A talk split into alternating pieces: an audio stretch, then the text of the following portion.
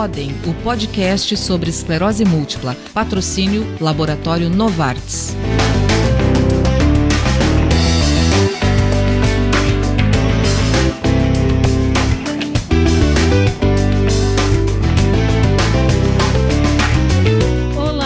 Caros ouvintes. Eu sou Erenice de Oliveira e este é o Podem, o podcast sobre esclerose múltipla. Esclerose múltipla? Mas o que isso significa? Para explicar esses e outros conceitos e ainda contar um pouco de como vivem e convivem os pacientes de esclerose, eu e mais uma equipe bem bacana vamos contar durante os episódios várias histórias muito legais. Toda esta primeira temporada do Podem tem o patrocínio do laboratório Novartis. Eu tenho aqui ao meu lado a minha parceira Márcia Denardim, que também é uma esclerosada e uma das criadoras deste projeto. Ela vai apresentar o nosso convidado neurologista deste primeiro episódio, que tem como tema esclerose múltipla. Você já ouviu falar? Tudo bem, Márcia? Olá, Erenice, tudo ótimo? Pois é, eu convivo com a esclerose múltipla, a nossa EM, há 15 anos e posso te garantir que de lá para cá a minha vida mudou e mudou muito e em alguns aspectos para melhor, muito melhor inclusive, né? E durante essa temporada do Podem, a gente vai conversar muito sobre tudo isso. E nesse primeiro episódio, nós teremos um convidado médico para lá de especial. Ele é neurologista, especializado em esclerose múltipla e tenho certeza de que irá esclarecer todas as nossas dúvidas, principalmente aquelas iniciais. Seja bem-vindo, Ricardo Pereira Gonçalves. Tudo bem? Olá, Márcia, Erenice, ouvintes. É um prazer estar presente hoje aqui nesse pontapé, né? Em relação ao podcast, eu acho que o Podem vem para ajudar muito e trazer a esclerose múltipla também para uma área ainda numa, numa rede social que eu acho que está faltando. Então, assim, é um prazer muito grande estar presente hoje aqui para a gente poder conversar um pouquinho a respeito da esclerose múltipla. Um, um nome assusta, mas a gente vai desvendar ele ao longo do, da nossa conversa. Que bom, muito bem-vindo, Ricardo. Então, de acordo com a Associação Brasileira de Esclerose Múltipla, a ABEM, a esclerose múltipla é uma doença neurológica, crônica e autoimune. Ricardo, tu poderias explicar melhor essas definições? Neurológica, crônica, autoimune? Assusta, né? Uhum. É muita coisa. É, é, é terrível. A, a esclerose múltipla, sim. Doença neurológica porque ela é eminentemente do sistema neurológico, ou seja, ela é uma doença que vai afetar o nosso cérebro e a nossa medula, causando sintomas, que mais adiante a gente vai discutir a respeito. Crônica. Por que crônica? Porque é uma doença que não tem cura ainda. E por ser não ter cura ainda, ela é uma doença que cronifica. Ela apresenta a evolução ao longo do tempo. Né? Então é uma doença que a gente tem que conviver durante a vida. Inflamatória também é uma doença que é, é causada por autoimunidade. O próprio organismo acaba atacando o próprio organismo. Células especializadas acabam vendo algo estranho, uh, vendo algo de estranho em algo que não é estranho e acaba levando a essa alteração. Então, ela é uma doença que tem que ser uh, acompanhada ao longo do tempo. Né? Uh, tem pessoas que têm uma chance maior em ter a doença, a gente vai conversar, acredito que isso também. E, e mais do que isso, pensar que é uma doença que é como tantas outras. Né? Eu costumo dizer que a esclerose múltipla, uh, hipertensão, diabetes são doenças também crônicas. Então, o termo crônica não tem que assustar tem que pensar, tenho uma doença, mas tenho que tratar essa doença. Autoimune também assusta, as pessoas quando recebem esse diagnóstico assustam por ser autoimune, mas nós temos tantas doenças autoimunes como hipotiroidismo, como lúpus, entre outras, que já estão no nosso convívio há mais tempo, conhecidas há mais tempo, e que a gente também já tem um contato melhor com elas e também vamos trazer esse contato melhor com a esclerose múltipla. Uh, mas a gente tem que saber que, por ser uma doença de longo tempo, e, e, nós vamos conversar mais adiante de que tipo de pessoas também tem essa facilidade de ter doença, ela vai uh, trazer mais sintomas, provavelmente, ao longo do tempo. E isso pode, sim, levar a uma dificuldade maior no combate à doença.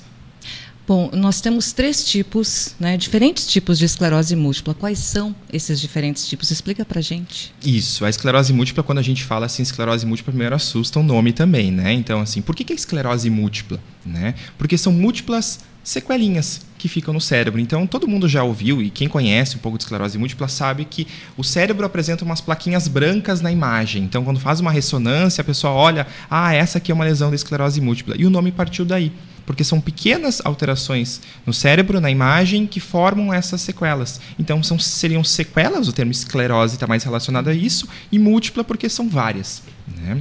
E dentro da esclerose múltipla, nós já tivemos algumas classificações ao longo do tempo. Então, antigamente, nós tínhamos quatro tipos de esclerose múltipla, subtipos, digamos assim. E hoje, na última atualização que foi feita, se não me engano, em 2013, uh, nós tivemos três subtipos classificados. Né? O mais comum, que é a esclerose múltipla remitente recorrente, é o nervo mais comum, a, M, a, M, a MRR, aquela esclerose múltipla que está no nosso dia a dia. Mais de 80% das pessoas que têm esclerose múltipla se apresentam com esse tempo, com esse termo.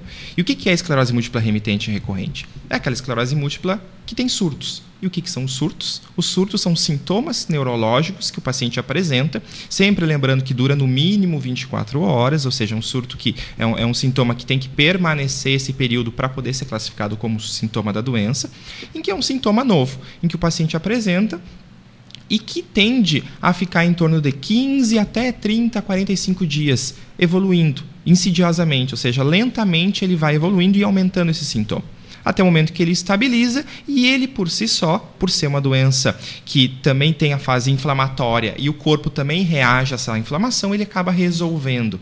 Então, mesmo com o médico ou sem o médico, ele acaba tendo uma recuperação do surto que ele apresenta. Então, esta é a esclerose múltipla remitente recorrente, que o paciente apresenta o surto e melhora do surto.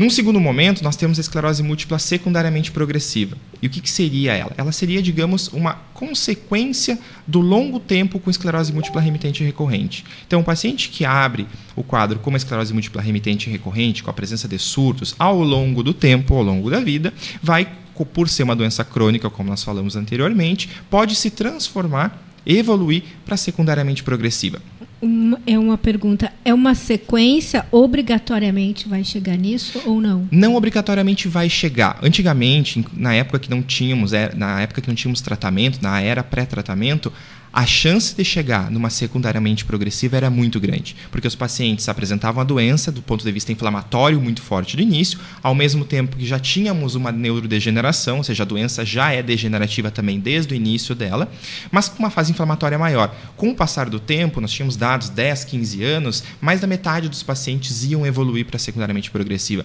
Hoje, com os tratamentos que nós temos disponíveis, a gente consegue ver que nesses 15, 20 anos, muito, é, é muito menor a porcentagem de pacientes que evoluem. Só algumas pessoas. Então, algumas então, pessoas acabam evoluindo. Acabam evoluindo. Espera-se sim que com o tempo e muito tempo é que é muito novo. Se nós formos pensar em, em relação à esclerose múltipla, nós temos tratamento há 25 anos. O primeiro tratamento saiu em torno de 93, então nós estamos 25, 26 anos. É muito pouco tempo. É muito né? pouco com tratamento. E os pacientes são pacientes jovens. Sim. E os pacientes estão envelhecendo. Então, agora, quem acompanhava os pacientes de, com diagnóstico em 90, os pacientes estão tendo, chegando aos seus 60 anos, aos seus 70 anos. Então, como que vai ser essa doença nessa faixa etária? Ah, deixa eu só retomar, Ricardo, nós vamos falar sobre isso, que é a próxima pergunta.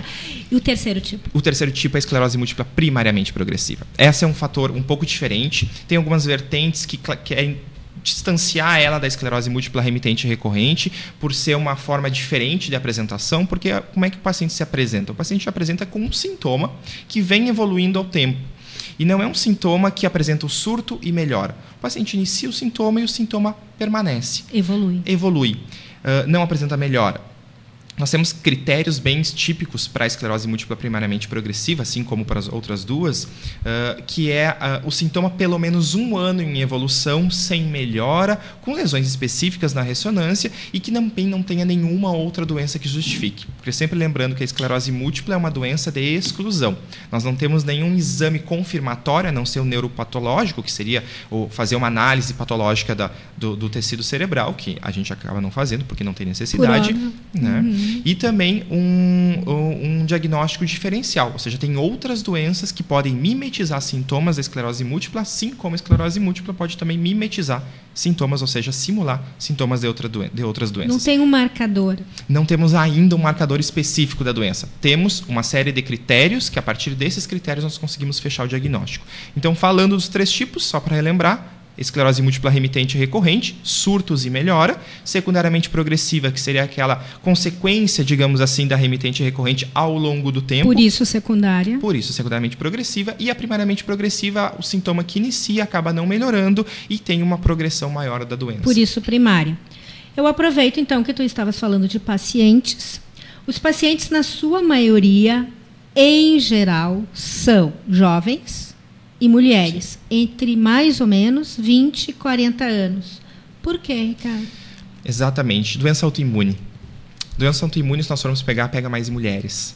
Então, Sério? são mulheres. Então, mulher tem este mais um critério. É, é mulher, assim, é, é, é, um, é um ser que deve ser investigado. Eu concordo né? plenamente. Exatamente. Então, assim, as doenças autoimunes são mais comuns em mulheres. Então, nós formos explicar hipotiroidismo, lúpus, artrite reumatoide, é, todo mundo conhece e a primeira pessoa que vem na cabeça é uma conhecida, mulher. Né? Homem é mais difícil ter uma doença autoimune. Ainda não sabemos o porquê exatamente. Talvez questão hormonal, outras questões envolvidas.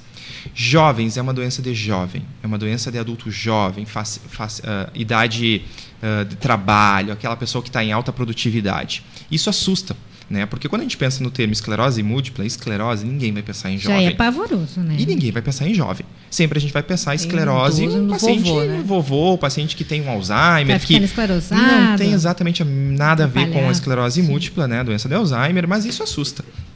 Então é uma doença jovem. A gente tem muito que esses critérios, eles já foram uh, os primeiros critérios clínicos da doença. Nós pensamos em que seria de 18 a 50 anos da idade. Aí foi diminuído para 20 a 40 anos de idade a forma de maior apresentação. Hoje é muito comum termos crianças, né? Eu conheço casos já a partir dos 4 anos de idade com diagnóstico de esclerose múltipla. E por que isso? sempre existiu, agora está sendo diagnosticado. Então eu acredito que sim, a maior porcentagem dos pacientes é sim em torno dos 20 a 40 anos, dos 20 aos 40 anos o início do quadro da doença, mas jovens já apresentam e também não é proibido ter acima dos 40, 50 anos de idade esclerose múltipla. É, é, isso não significa, né, que é, por, por, ser uma doença autoimune que geralmente é, as mulheres são as a, a, sua maioria, né, que não possa atingir os homens e chegar quando as pessoas estão mais velhas, né? Tu falou agora da criança, mas se faz diagnóstico também em pessoas com mais idade? Explica pra se gente. Se faz. É difícil, porque já é difícil fazer em adulto jovem. Em idoso, acima dos 50 anos, não é idoso, mas acima dos 50, que foge um pouco da curva da normalidade em relação ao diagnóstico de esclerose múltipla, é mais complicado. Não Por vai quê? se pensar nisso. Tem que ser pensado hoje, mas não é a primeira causa. Nós temos várias outras doenças, e aí doenças do ponto de vista vascular, por exemplo, o AVC, outras doenças do ponto de vista neurodegenerativo, que podem ser a causa acima dos 50 anos da idade. Então, a esclerose múltipla entra como um fator uh, de diagnóstico diferencial, tem que ser pensado, mas não é a primeira hipótese. E é muito comum pessoas acima dos 50 anos terem um sintoma neurológico e procurarem, porque hoje a esclerose múltipla ainda bem é bem conhecida e nós conseguimos difundir muitos sintomas que apresentam, como são as apresentações de, de tantas variáveis que pode ter em relação à doença e as pessoas vêm achando que tem esclerose múltipla. E muitas vezes um laudo de uma ressonância magnética pode vir com diagnóstico. E aí tem que ser conversado e explicado para a pessoa que uh, pode ser, mas que não é o comum. Então vamos. Uma vez um grande professor meu sempre falava: pense complicado, mas haja no comum. Porque a grande parte das doenças são doenças comuns. O complicado é pouco. Então nós temos que pensar complicado, temos que pensar em diagnósticos diferenciais, mas temos que ir pelo mais comum, porque é provavelmente que vai se apresentar. Então, e homens também. Muitas vezes os homens não reclamam. Né? O homem só chega no, no procurar um médico ou procurar um hospital quando está realmente quase morrendo. Né? E isso também chama atenção, porque muito pode ser deixado para trás dos sintomas que não se apresentaram e pode se tardar para fazer um diagnóstico. Então, sim, o homem tem que pensar que também pode ter esclerose múltipla. Drops do Podem. A fadiga é um dos sintomas mais comuns da esclerose múltipla. Ocorre em cerca de 80% das pessoas. Pode interferir na capacidade de uma pessoa funcionar em casa e no trabalho, e é uma das principais causas da saída antecipada do mercado de trabalho. A fadiga pode ser o sintoma mais proeminente em uma pessoa que, de outra forma, tem limitações mínimas de atividade. Ricardo, sabemos que muitos são os fatores que interferem em todo o processo do tratamento da EM, né? Vamos chamar assim. E o diagnóstico, às vezes, demora para chegar. Bastante. Tem alguns aspectos que já são levantados, como os fatores ambientais, que apontam alguma relação com os vírus do sarampo e da herpes, assim como os traumas físicos e emocionais que podem influenciar nesse processo. Fala um pouquinho disso para gente. É, a questão do demora para diagnosticar essa é a grande batalha que, que, que, nós temos em relação ao diagnóstico para a doença.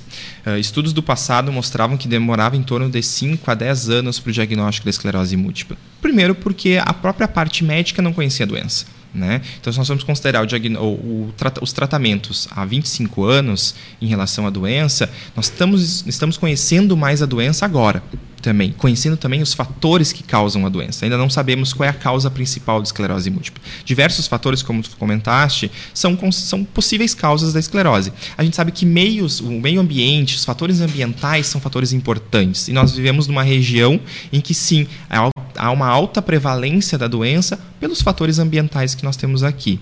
Uh, a demora no diagnóstico hoje ela já está menor então, hoje o paciente já tende a reconhecer, porque já conhece algum amigo, já conhece alguém que tem a doença, já se levanta essa hipótese e ele já chega no médico com essa hipótese. Isso ajuda também ao diagnóstico, ajuda a acelerar o diagnóstico. Os meios que nós temos hoje para diagnóstico, o acesso à imagem, o acesso a exames laboratoriais, a exames uh, licóricos e procurando especificidades da doença, nos ajudam a um diagnóstico mais precoce. O diagnóstico mais precoce simboliza um tratamento mais precoce e uma melhora em relação ao tratamento da doença e a melhora do paciente. Então, eh, eu costumo dizer para os pacientes assim que muitos vêm procurando assim, ai doutor, por que, que eu tenho isso? Isso faz parte da fase do luto. Toda doença, toda perda de alguém faz parte de uma fase de luto, que é a fase da negação, a fase da uh, até o momento da aceitação, o que eu vou fazer agora. Mas tem pessoas que demoram um pouco mais para chegar, tem pessoas que vão mais rápido. Vamos, de novo, né? espera mais um pouquinho. Que tu falaste em fatores ambientais aqui da nossa região, nós estamos falando direto de Santa Maria, no Rio Grande do Sul. Uh, frio, calor. Calor, o calor, bom, o calor é um assunto importante que todo paciente com esclerose múltipla que está ouvindo agora já deve estar pensando, ai, o calor. Né? Que horror, Por, calor. Porque o calor ele não é um fator que desencadeia a doença, mas é um fator que tende a aumentar a fadiga, o cansaço, que também nós vamos comentar mais adiante. Uhum. E isso deixa um sintoma mais evidente da doença. Então, o calor é um fator que tende a deixar mais o sintoma evidente. Nós temos sim o sol como um fator de ambiente também que pode estar relacionado como uma das causas, a vitamina D, deficiência de vitamina D, que nós sabemos que é um grande assunto ainda que deve ser comentado em esclerose múltipla. Renderia um programa só inteiro, sobre isso. Né? Acredito que uns dois, né? três é. ainda se nós fôssemos falar bem da vitamina D. Mas ela está envolvida no processo inflamatório. Estando envolvida no processo inflamatório, ela sim está envolvida na doença. O que nós sabemos hoje ainda sobre a vitamina D seria que ela tende a aumentar a chance de um surto da doença e não desencadear e ser a causa da doença. Então é um fator que nós temos que podemos conversar isso também. Mas o, os fatores ambientais uh, que nós mais temos assim, é, onde é que mais tem esclerose múltipla? O uh, continente europeu. São pessoas normalmente do norte da Europa que têm uhum. fatores. Se nós aqui no Brasil temos uma média de 15 a 16 pacientes para cada 100 mil habitantes, na Europa isso passa de 100, 200 pacientes no norte europeu. Uh, a Itália também é um fator que tem muito paciente com esclerose múltipla. Se nós formos pensar na nossa colonização aqui no Rio Grande do Sul, uhum. são basicamente italianos e alemães e alemães. E isso traz muito aumento da chance de ter a doença, também por esses fatores uh, ambientais e fatores de descendência. Então, a doença tem diversos fatores. E quando os pacientes chegam e me perguntam qual a causa da minha doença, eu costumo dizer assim: Uh, bom, não sabemos ainda, mas para esse momento não é mais o importante. O importante é que nós temos feito o diagnóstico e nós temos que pensar de agora em diante. De agora em diante, o que, que nós vamos fazer? Então, é importante, sim, por ponto de vista médico, a gente buscar a causa, até pensando numa. Uh, uh, como a gente vai evitar desenvolver a doença, do que pensando exatamente em tratar cada paciente. Bom, além do aspecto clínico, né, considerando que a esclerose múltipla não tem cura ainda, é, aonde pode estar o principal nó desse sistema da doença?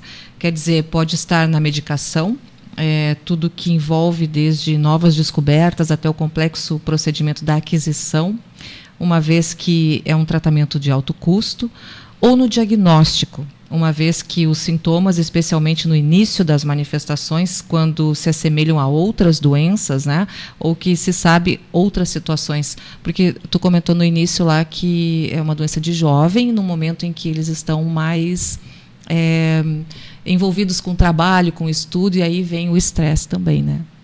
Pode ser em todas.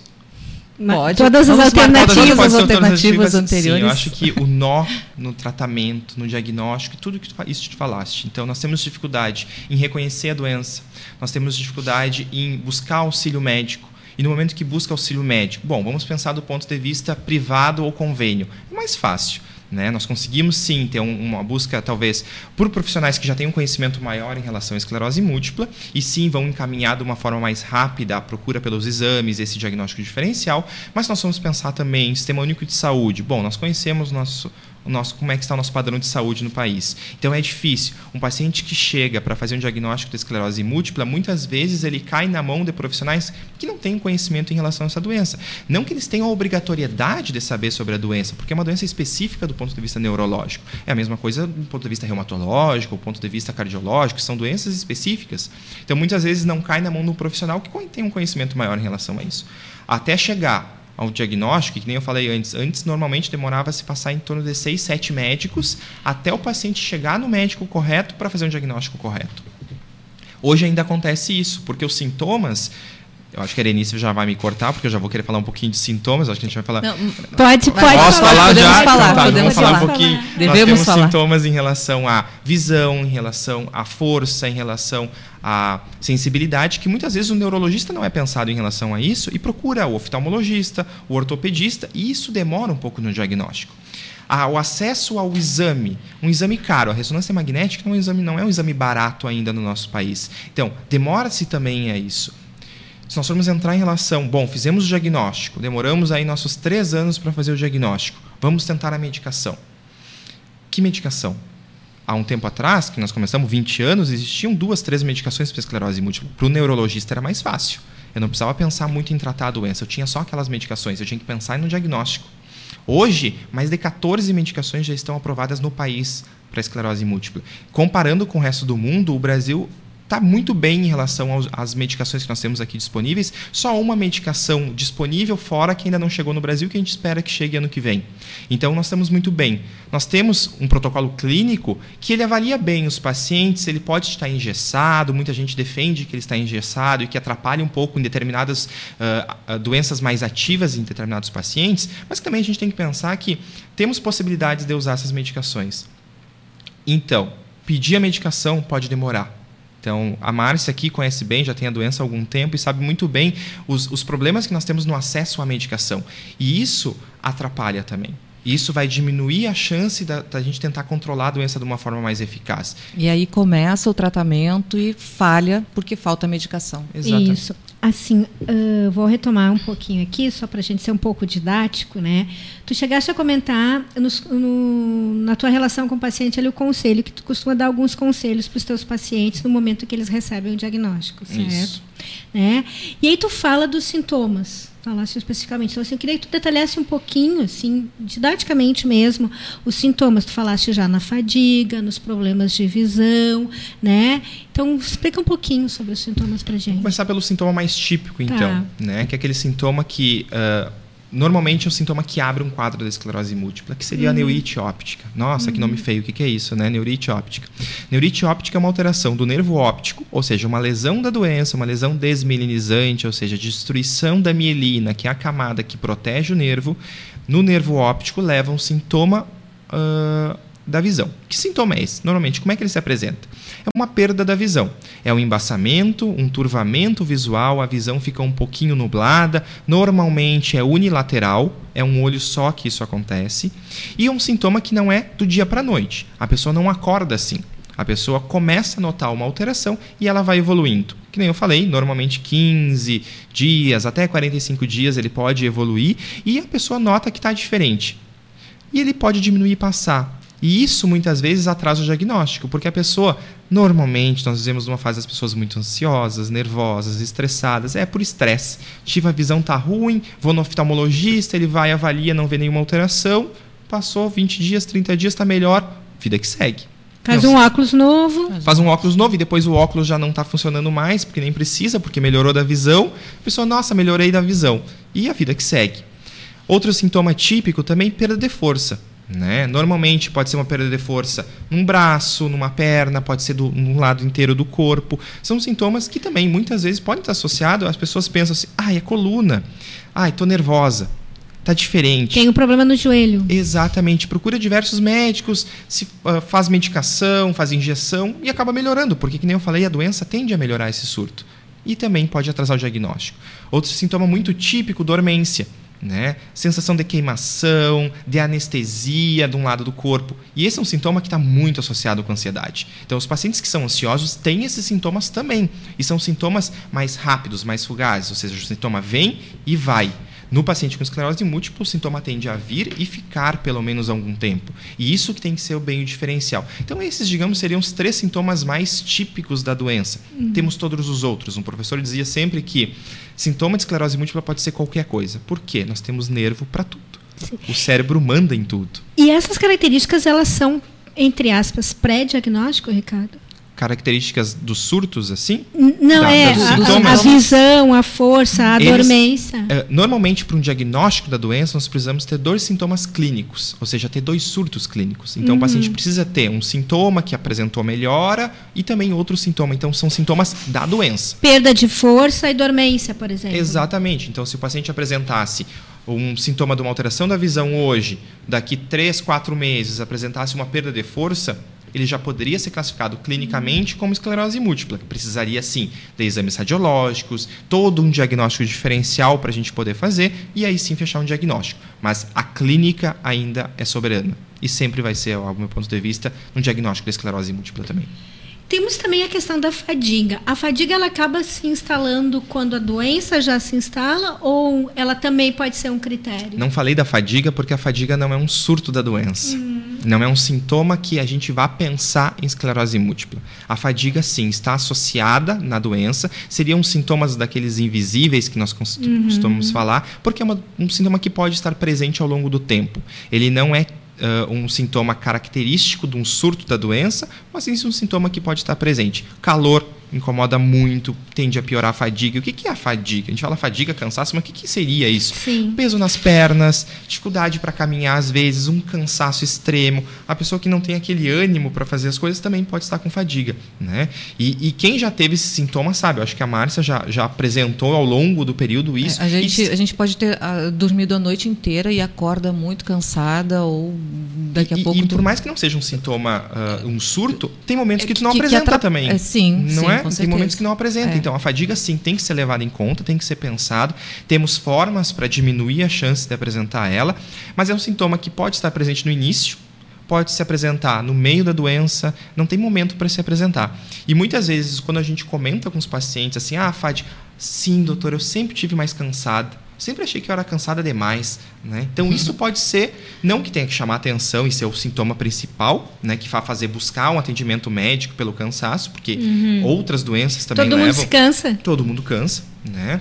Então, mas é algo que normalmente, mas retroativamente... Acaba, mas acaba é, deitando ou sentando um pouco, descansando um pouco e, e retoma, né? Essa condição. E, e, e se é um, um paciente de esclerose com a fadiga, não consegue. Né? Pode Exato. descansar, mas ela não tem essa mesma melhora que uma outra é, pessoa. Que uma pessoa que tem que não tem a doença. É. Tem fatores que a gente utiliza, atividade física é o principal fator que nós podemos, o exercício físico, que a gente pode evitar a doença. Mas, doutor, eu vou cansar mais porque eu vou estar fazendo exercício físico. No início, sim. Mas o que, que a gente quer? Tudo. Ao longo do tempo, que isso evite. Isso criar uma resistência. Nessa época do ano, agora, que, que o verão que está entrando, é pior ainda a questão da fadiga, porque o calor piora isso. Então, atividade física contínua evita também que nesses momentos em que a chance de ter fadiga possa se apresentar, a gente tenta evitar. É, eu queria colocar uma coisinha aqui. Uh, nós falamos sobre esclerose múltipla.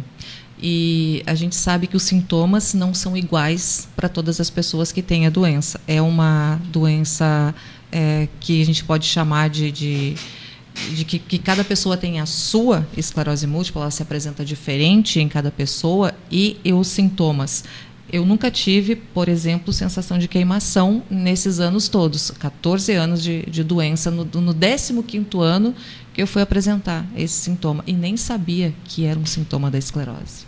É, é, que a gente tem a doença, ela se apresenta de várias formas. Né? Então, uh, sintomas clínicos dependem também das onde as alterações da imagem vão se apresentar. Então, o cérebro nosso, cada areazinha do cérebro comanda uma parte do corpo. Então, dependendo de onde tem a lesão, vai ter o sintoma. E a partir daí a gente consegue fazer um diagnóstico mais, mais qualificado da doença. Então, caros ouvintes, como vocês já puderam perceber, o assunto é longo. Por isso, nós dividimos em episódios. Nós estamos chegando ao fim deste episódio número 1 um, e com certeza essa abordagem da Márcia, ela virá e será melhor e mais aprofundado no segundo episódio, quando a gente vai tratar mais especificamente dos pacientes. Fica tranquila, Márcia. então, Estamos chegando ao fim deste bate-papo maravilhoso. Mas não fiquem tristes, pois nós contaremos novamente com a participação do Ricardo Gonçalves em nosso segundo episódio. Agradecemos ao Ricardo Gostaria de acrescentar alguma coisa, Ricardo? Eu acho que é, é, parabenizar pela iniciativa, porque levar informação, a gente já comenta, eu já conheço a Márcia há um bom tempo e a gente já tenta levar informação em relação à esclerose múltipla há um bom tempo. E eu acho que quanto mais a gente levar, melhor. E lembrar o paciente que recebeu o diagnóstico agora e está ouvindo pela primeira vez, uh, calma, né? tudo vai dar certo. Bom, esse foi o primeiro episódio do Podem, o podcast sobre esclerose múltipla que tratou sobre o tema esclerose múltipla. Você já ouviu falar? Lembramos que toda a temporada do Podem tem o patrocínio do laboratório Novartis.